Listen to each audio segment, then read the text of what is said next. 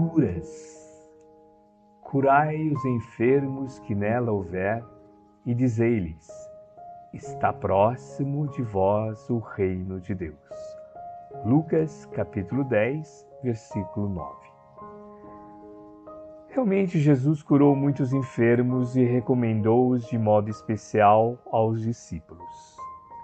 Todavia, o médico celestial não se esqueceu de requisitar ao reino divino quantos restauram nas deficiências humanas.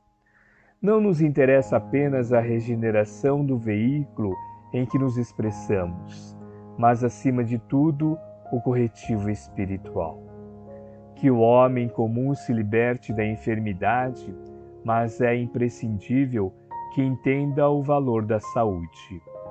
Existe, porém, tanta dificuldade para compreendermos a lição oculta da moléstia no corpo quando se verifica em assimilarmos o apelo ao trabalho santificante que nos é endereçado pelo equilíbrio orgânico.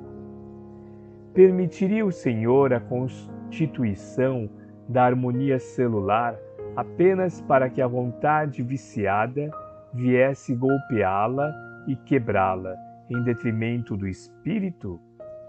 O enfermo pretenderá o reajustamento das energias vitais. Entretanto, cabe-lhe conhecer a prudência e o valor dos elementos colocados à sua disposição na experiência edificante da terra. Há criaturas doentes que lastimam a retenção do leito e choram aflitas, não porque desejem renovar concepções acerca dos sagrados fundamentos da vida, mas por se sentirem impossibilitadas de prolongar os próprios desatinos.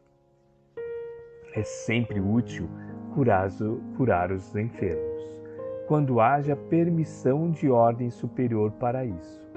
Contudo, em face de semelhante concessão do Altíssimo, é razoável que o interessado na bênção reconsidere as questões que lhe dizem respeito, compreendendo que raiou para seu espírito um novo dia no caminho redentor.